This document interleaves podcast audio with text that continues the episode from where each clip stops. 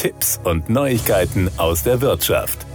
Jetzt ist es noch einmal amtlich. Der Bundesgerichtshof BGH urteilte erneut, dass viele Beitragserhöhungen in der privaten Krankenversicherung PKV mindestens seit dem Jahr 2014 unzureichend begründet waren. Daher können PKV-Versicherte die Erhöhungsbeträge zurückerhalten. Das Urteil vom 14.14.2021 ist die nächste empfindliche Niederlage einer Versicherung vor Deutschlands oberstem Gericht zu diesem Thema. Die AXA wurde dabei rechtskräftig zu einer Rückzahlung von mehreren tausend Euro an den Versicherten verurteilt. Das meldet die Hallo Anwalt GmbH und Co. KG. Der BGH bekräftigte, dass die Erhöhungen der PKV-Beiträge aufgrund der unvollständigen Begründung unwirksam sind. Aufgrund dieser jetzt gefestigten Rechtsprechung können Millionen Versicherungsnehmer Geld von ihrer Versicherung zurückerhalten, denn nahezu alle Beitragsanpassungen der letzten Jahre wurden ähnlich mangelhaft begründet. Bereits in der Vorinstanz Instanz beim OLG Köln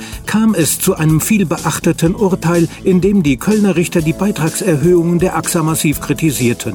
Dem schloss sich der Versicherungssenat des BGH nun weitgehend an. Klägervertreter war die deutschlandweit tätige Verbraucherrechtskanzlei Kraus Gentler Rowinski. Deren Partner Ilja Rowinski erklärte, wir sind sehr zufrieden, diesen wegweisenden Erfolg für PKV-Versicherte erstritten zu haben. Jetzt gibt es eine gleich mehrfach höchstrichterlich bestätigte Handhabe gegen die exorbitanten und unrechtmäßigen Beitragserhöhungen.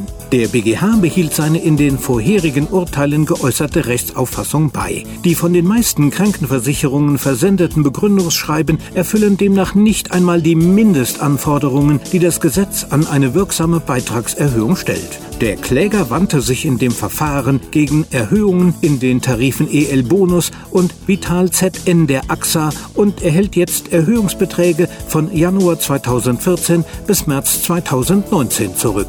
Über die Jahre können hier je nach Tarif hohe Summen auflaufen. Trotz der drei bisherigen BGH-Urteile werden die Versicherungsunternehmen wohl nicht von sich aus an betroffene Kunden zahlen. Daher sollten Privatversicherte selbst aktiv tätig werden. Die jetzt vor dem BGH erfolgreiche Kanzlei Kraus Gentler Rowinski bietet beispielsweise eine kostenlose Erstberatung und Prüfung der Ansprüche an.